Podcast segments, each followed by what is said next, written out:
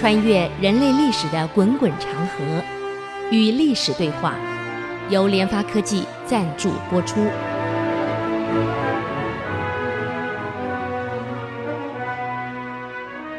各位好朋友，大家好，这里是爱思之音组合广播电台 FM 九七点五，您所收听的节目是《与历史对话》，我是刘灿良。上礼拜我们谈到这个小人喻利。大家为了利结合，结果利尽呢，则义绝，你没了嘛？现在已经没有仁义可谈了。大家为了争权，那么先发动攻击的是徐有贞，现在是一阁老了，啊，等于是宰相了。他认为这个石亨是个武人，哎，这个曹吉祥是太监，跟这种人为伍，那丢脸丢脸。我是个徐才子呢，嗯。所以想把他弄掉，因此呢，让自己的党羽呢上了奏折，说这两个人在河南呢，哇，不得了啊，强占民田啊，强占民宅呀、强占民女啊，这个不但这样啊，还强拉民妇啊，各种坏事做绝，贪污腐败，哎呀，什么都来了。嗯，这个奏折上去了，徐有贞还说：“哎呦。”我们这位巡抚真了不得呀，真有御史之风范啊！皇上点点头。这个消息很快传到曹吉祥那里去了。太监一定第一个知道的，为什么？你晓得这种事情，徐有贞私下见皇上的事儿，曹吉祥怎么会知道呢？各位，我现在告诉各位。太监一旦得势，一定豢养了一大批小太监，在各单位，在皇上身边，大小事马上汇报给这个大太监曹吉祥了。吉祥知道了，就急着跑到英宗面前哭诉喊冤啊，不停的为自己辩护啊。英宗面无表情，毫无表情，因为英宗在想啊。你现在不是为了你自己而已嘛？啊！等到曹其祥走了，还吩咐吏部把杨轩的名字登记下来，准备重用。这个人很好啊。徐有贞说他有御史的风骨。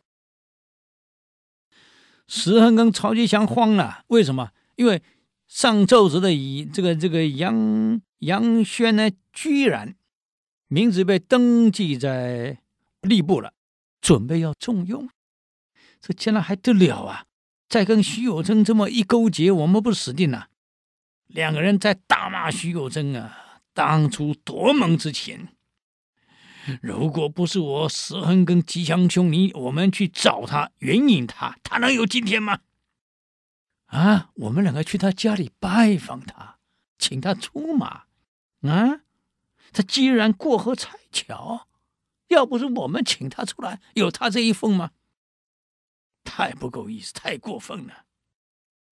吉祥兄说：“哎，以我看来，杨轩之事根本就是徐有贞幕后指使的。为什么？我情报已经从河南送过来了，根本没有人拦路，那胡扯胡说八道。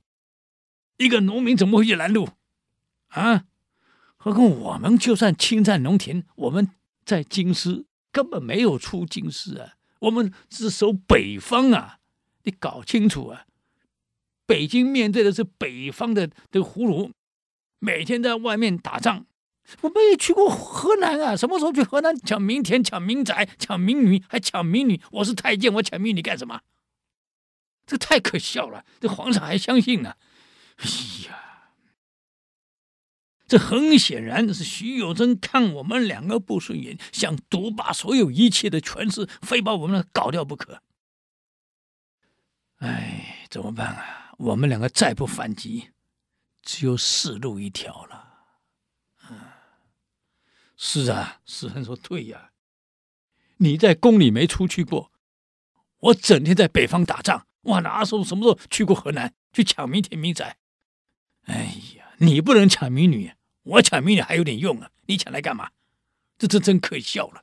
嗯，哎，这样不行，这样下去我们早晚死路一条。何况他老兄现在是皇上面前的红人，一天到晚在皇上面前两个私下嘀嘀咕咕、嘀嘀嘎嘎，开什么会我们都不知道，讲什么我们都不知道啊。哪天真急了，真把我们弄掉了。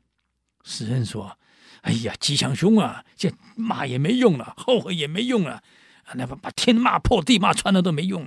啊，总得想个办法呀！你看有什么办法嘛？啊，总得想个办法出来呀。”吉祥想了一想，抓抓头啊，嗯，这样好了，我有了。这徐有贞这家伙瞧不起我们太监，瞧不起你武将，我就要让他尝尝太监的厉害，啊！我就让太监把他搞死。嗯，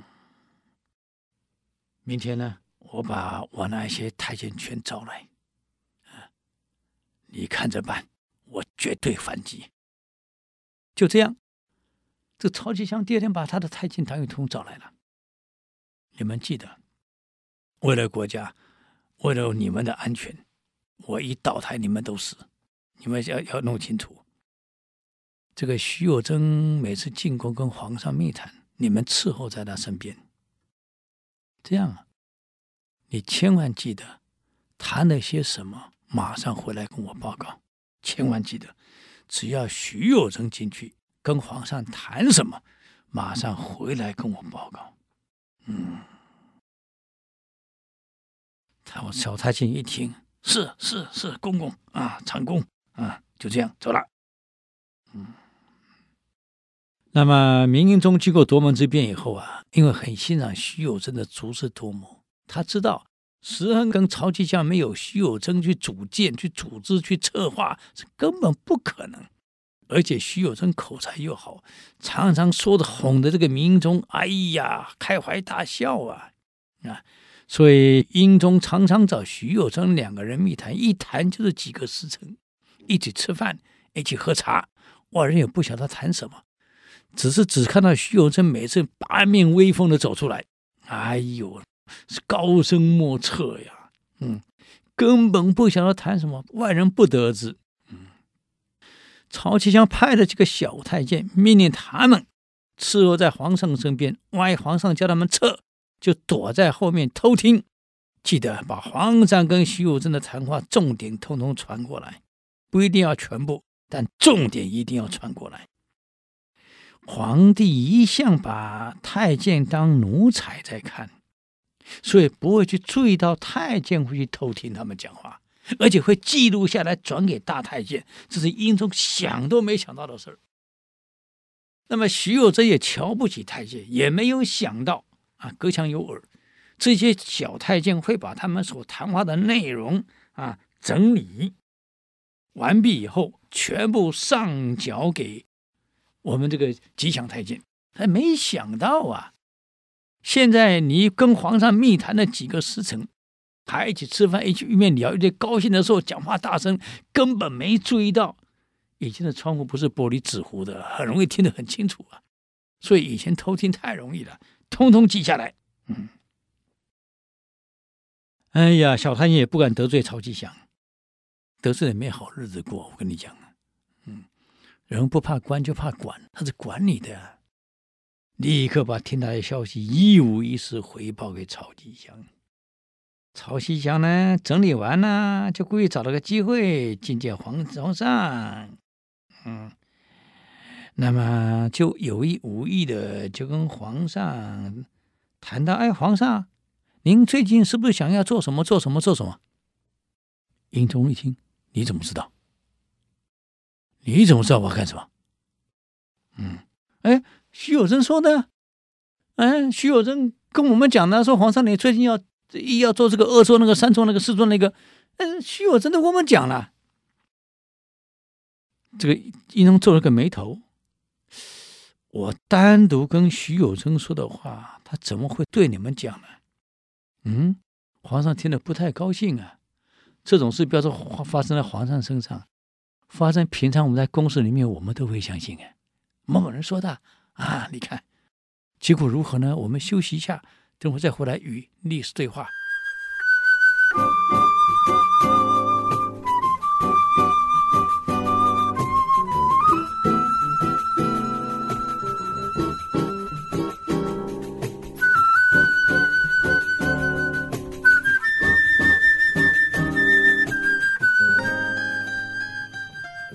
欢迎回来与历史对话，我是刘灿良。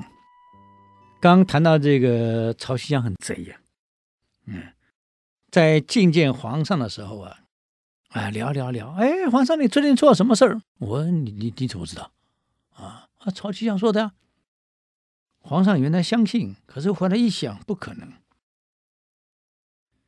这个徐有贞最近跟曹溪祥十分合不了。还弹劾了他们，会不会曹吉祥在报复呢？嗯，心里在怀疑。嗯，这个曹吉祥毕竟跟皇上也更久了，一看皇上脸色是有点怀疑，又补了一句话：“其实这件事儿呢，皇上不是我知道，嗯，其他大臣都晓得。怎么了？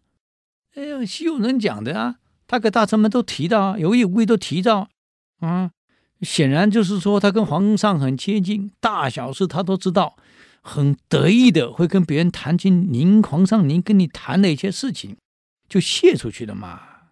嗯，哎，万岁爷，我还听到不但这个事，我还听到好几件事儿啊。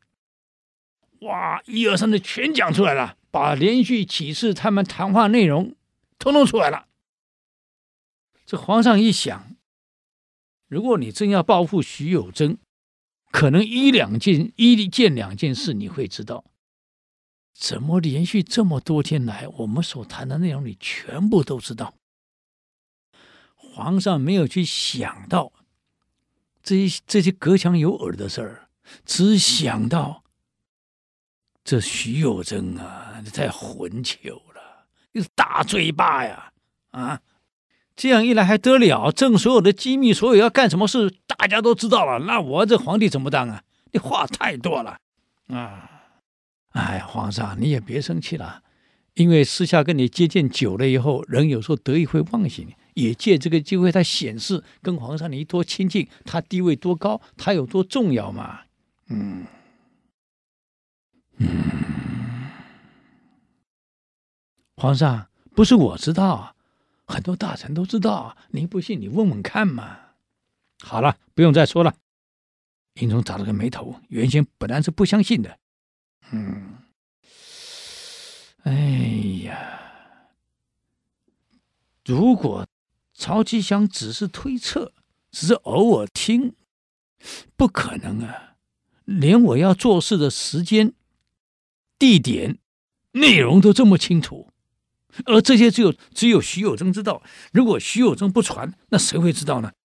连要做这种事的时间、地点，我要找谁做，要干什么，全部都晓得。这个徐有贞也太过分了。嗯，哎呀，皇上万岁爷呀，这事又不是老奴知道，外面人都知道了嘛。嗯嗯，英宗真的发怒了，生气了。一个人，我这么重视你，你竟然把我谈的话到外面到处去宣说，只表示你跟我很亲近，为了表示你有地位，你是阁老，太过分了。好了，不要再谈了。嗯，事实上，英宗也气到头都快炸了。嗯，他没想到徐有贞是这样不可靠的人，大嘴巴。嗯，从此不再去见徐有贞了，不再见了。什么大事不跟你谈了？嗯，太危险了。什么事跟你谈？你马上传出去。嗯，那还能跟你谈吗？可这样的事情发生了，请问徐有贞知道吗？不知道。他哪知道这个小太监把你跟皇上谈话的内容全部记录交给了吉祥？吉祥呢，在皇上面前倒爬你一爬，你哪里会知道？各位，任何组织人事斗争就是这样可怕呀！所以为什么很多人不愿意当官？宁可回家啊，过过耕读的日子，轻轻松松过日子。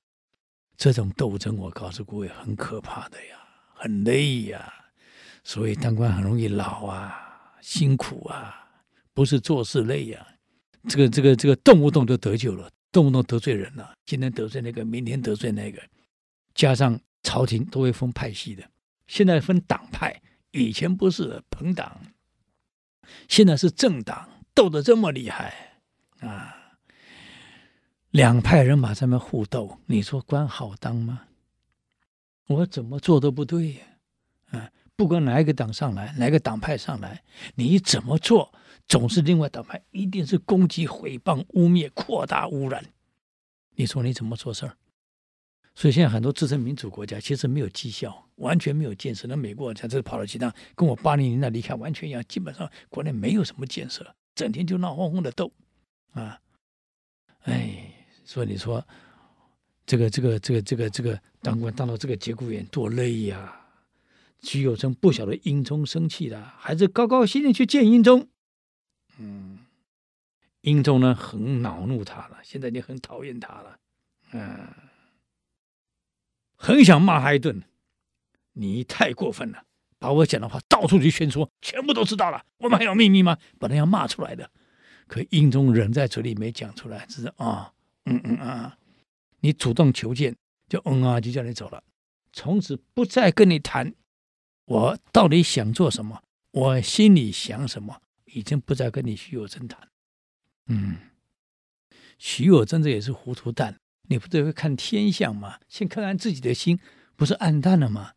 这个时候你就要很谨慎啊，应该跟英宗说，我没有传出去。英宗，你皇上，你最近不太跟我谈正事，一定是发生了什么事，是不是怀疑那什么事情？我们谈的事，我从来没有讲过。嗯，没有传过。嗯，皇上，如果你不信，我们做个实验，我们换个地方谈，看谈什么？你看看是不是有人会知道？如果没有，表示有人偷听或传出去了，这种事可以处理的。嗯，但是要像刘邦这样英明的没几个。我举个例子啊，刘邦啊，当汉王跟这个楚霸王在争，陈平来投靠，没有多久呢。周勃、夏侯婴等人联名上书，啊，包括樊哙等人，说陈平贪污腐败。陈平贪污腐败，刘邦呢就把陈平找来了。这个奏折你看看，大家说你贪污腐败，嗯，你怎么解释？陈平看完后，很冷静的跟汉王说。汉王，我是贪污，我不否定。你想，对吧？我从楚王那边过来投奔你的时候，我是一个人过来，没有带分文，一毛都没带，我是空空手手来你这里。这第一说明了，如果我有这个习惯，那我应该带很多钱过来。我没有带半毛，我一个人过来。第二，皇上，我帮你办了多少事，一条一条列出来。那么要干这些活儿，我得买通楚王身边的人。举例子，鸿门宴之前，啊，项伯来了，送礼送钱。那么后来几件事情，项伯来了是张良处理的。回去以后，我负责跟他交往，让他相信你。我来投靠你以后，我去找到项伯。鸿门宴之后跟他交往。让他在楚王面前继续跟你说好话，这个费用谁去付呢？嗯，还有楚王身边那些人能够帮你讲话，情报透给我们，这个钱谁付的呢？皇上，你又没付钱给我，都是我付的呀，那我钱哪里来呀？我不想办法捞钱，我有钱给他们帮你干活吗？刘邦听完了，哈哈哈哈大笑啊！笑完大笑啊！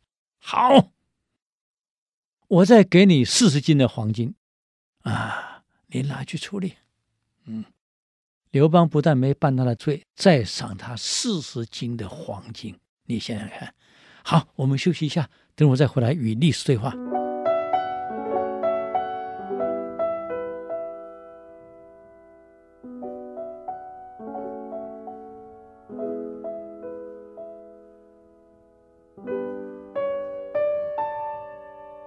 欢迎回来与历史对话，我是刘灿良。刚刚谈到这个徐有贞呢，被这个反咬以后啊，已经下来了。这个皇上对他信任已经下来了，从此不再接见他了。毕竟这个英宗不是刘邦，那刘邦多厉害呀！啊，我刚刚讲人家说这个陈平贪污，陈平也不否认我是贪污啊。那你想，我帮你干了那么多事儿，要花那么多钱，皇上你又没给我钱。那我钱哪里来？我不污我的钱哪里来？刘邦，你哈哈大笑。我再给你四十斤黄金，四十斤的黄金，哎，啊，你看怎么用你去用。然后陈平就把这四十斤拿来干什么？哇呀，买通了所有这个项羽出兵的人，所以才能够后来把范增给除掉了。同样是这样的，他的反间计需要用钱的。既然你搞特务工作了，哪里不要钱？当然需要钱。嗯，所以刘邦信任人。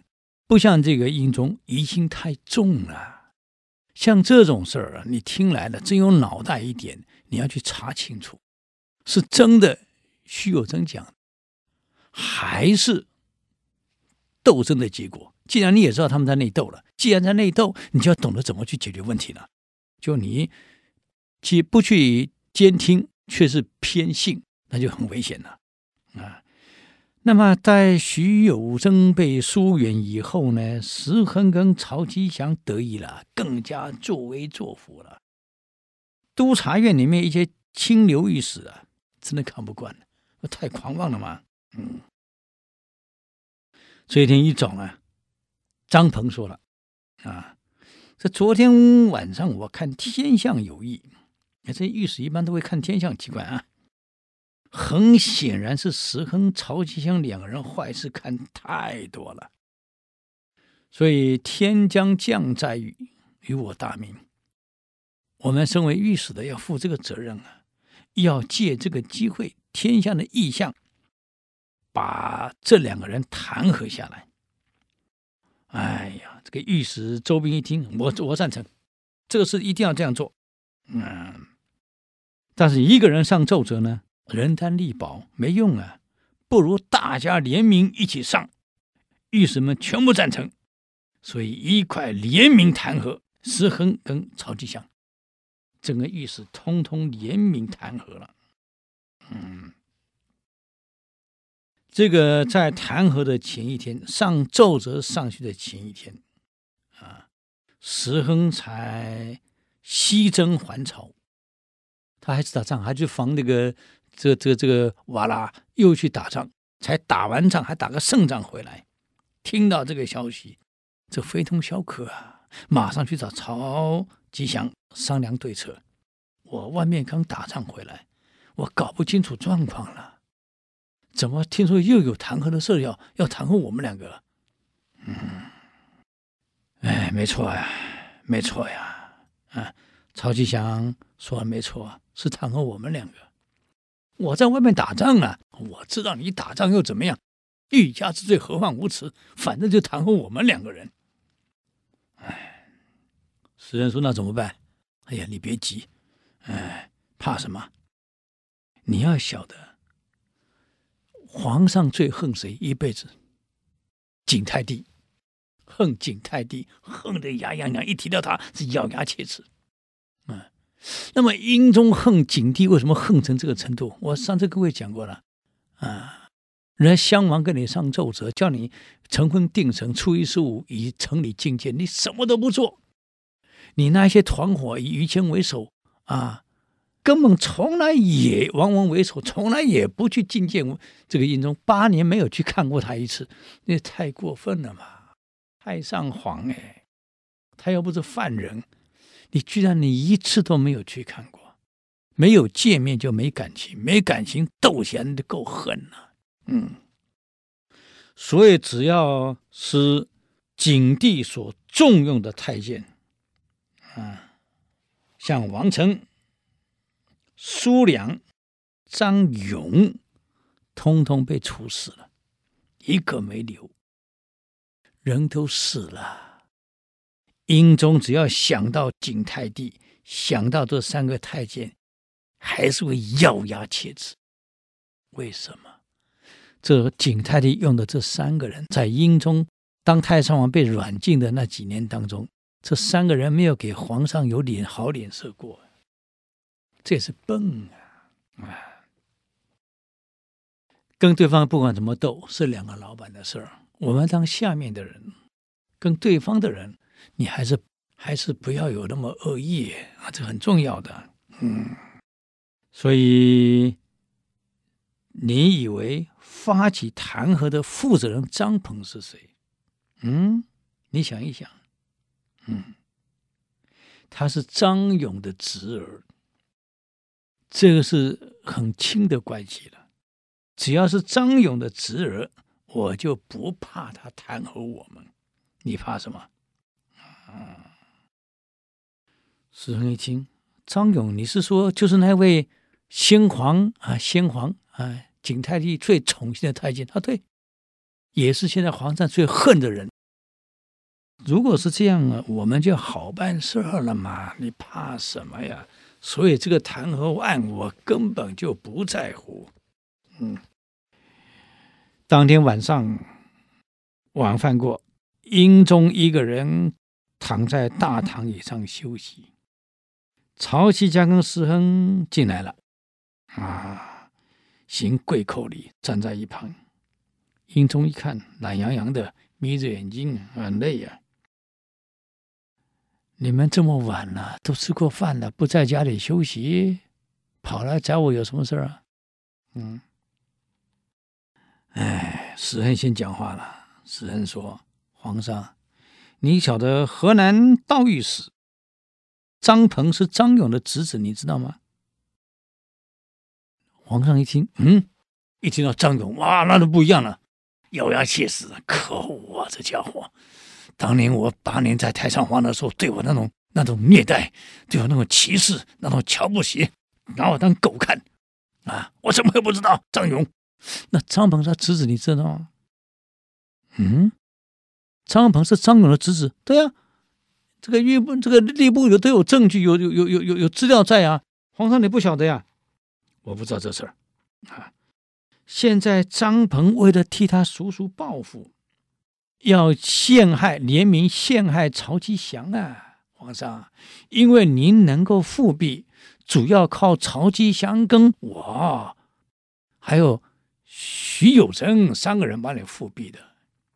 可是徐有贞最近皇上你对他冷淡了，很愤怒，所以怂恿了张鹏、张勇的。侄子联名要把我们两个先斗掉，恨我们两个，现在已经在联名在做了。嗯，当年皇上张鹏为什么能做到河南道的御史呢？道御史呢，就是因为有张勇在后面撑腰啊。这是老奴所知道的呀，可是他人在外面，又哪里想到要对我们两个下手呢？你说我们又又怎么样？那就是因为徐有贞为了报复，怂恿他们这样做的呀。因为他毕竟是当过，他是阁老，是他管的呀。皇上一听，是吗？啊，结果怎么样呢？我们休息一下。等我再回来与历史对话。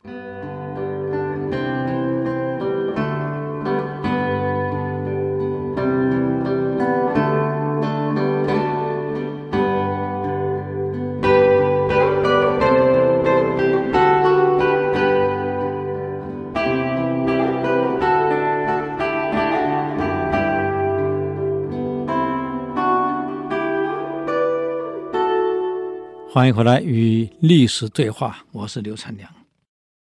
那么刚刚讲到这出戏要终于要开演了，哎呀，第二天呢，早朝了，果然呢，这个张鹏为首的人要弹劾石亨跟曹吉祥，可是英宗已经先入为主了，昨天晚上已经听了这个这个。曹其祥跟史恩告诉他，张鹏是张勇的侄子，是为了报复张勇被害，有徐有贞在后面怂恿，才敢大胆这样做。如果没有徐有贞这个阁老在后面这样怂恿的话，他哪有那个胆敢这样做？所以英宗的心里本来就已经很不舒服了。今天果然这出戏上演了。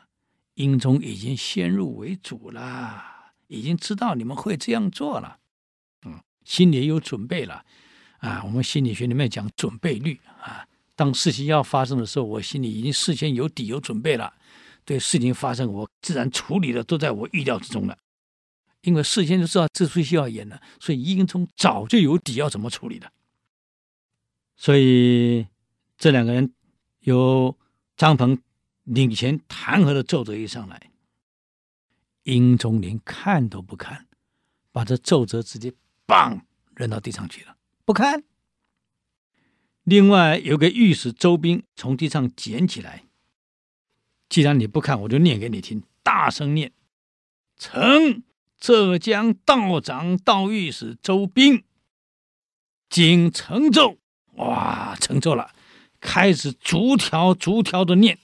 不但一边念，还加油添醋补充，对石亨、曹吉祥的罪状说的是一清二楚，而且气定神闲、从容不迫，一条一条讲得清清楚楚。英宗虽然被洗过脑了，对这些御史心里很讨厌、很痛恨，但是奏章所提到的石亨、曹吉祥罪状是有根有据的呀，只好耐心听下去。听到周斌念到“冒功滥赏”，“冒功滥赏”这一条，英宗挥一挥手，停停停停停停。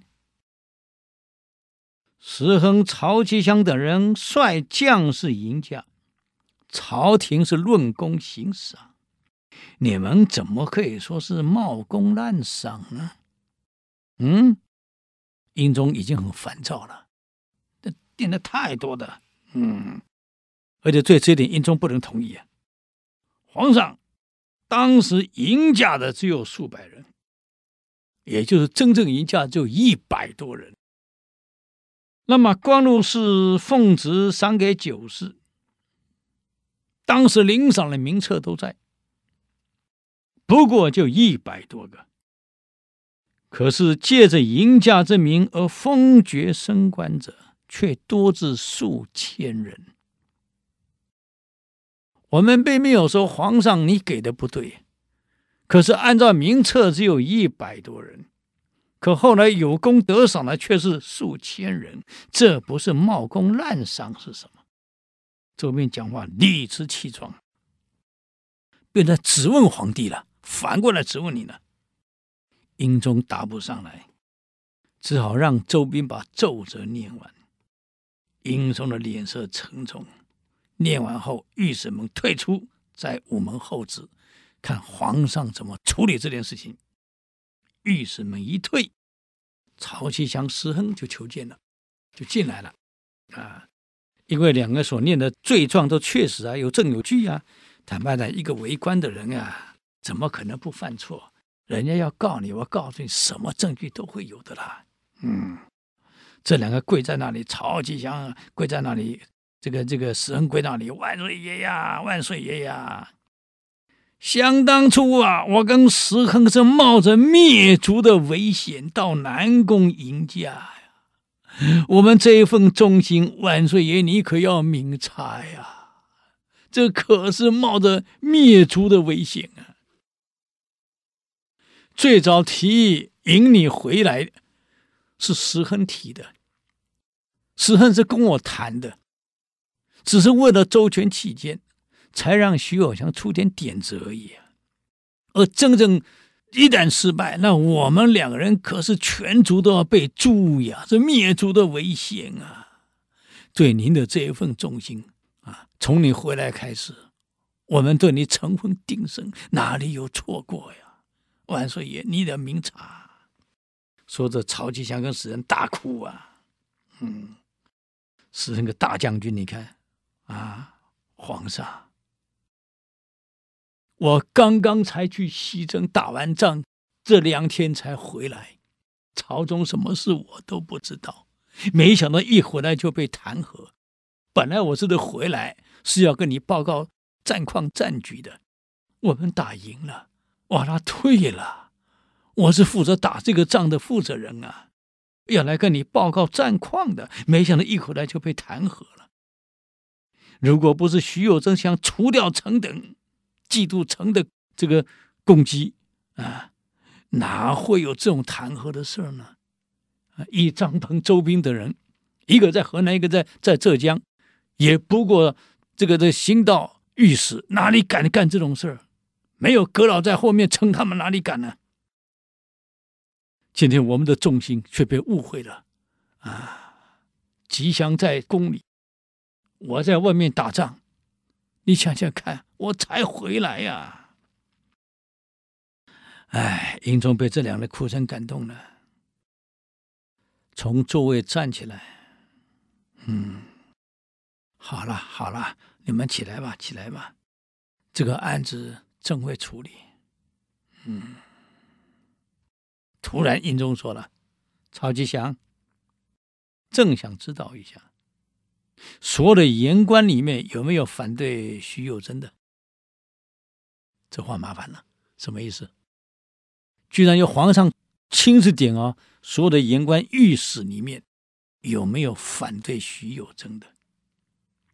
啊，曹吉祥说：“皇上有是有的，几世中王炫从来就不肯依靠徐有贞，从来不跟徐有贞为朋党。”对徐有贞的狂妄无礼啊，他是很不屑的，而且对皇上您是忠心耿耿。很好，这样好了，你让言官也上一份奏折，弹劾徐永贞跟李贤，这两个是党羽一伙的，你们都知道，你就让言官上一份奏折，专门弹劾。徐有贞跟李贤，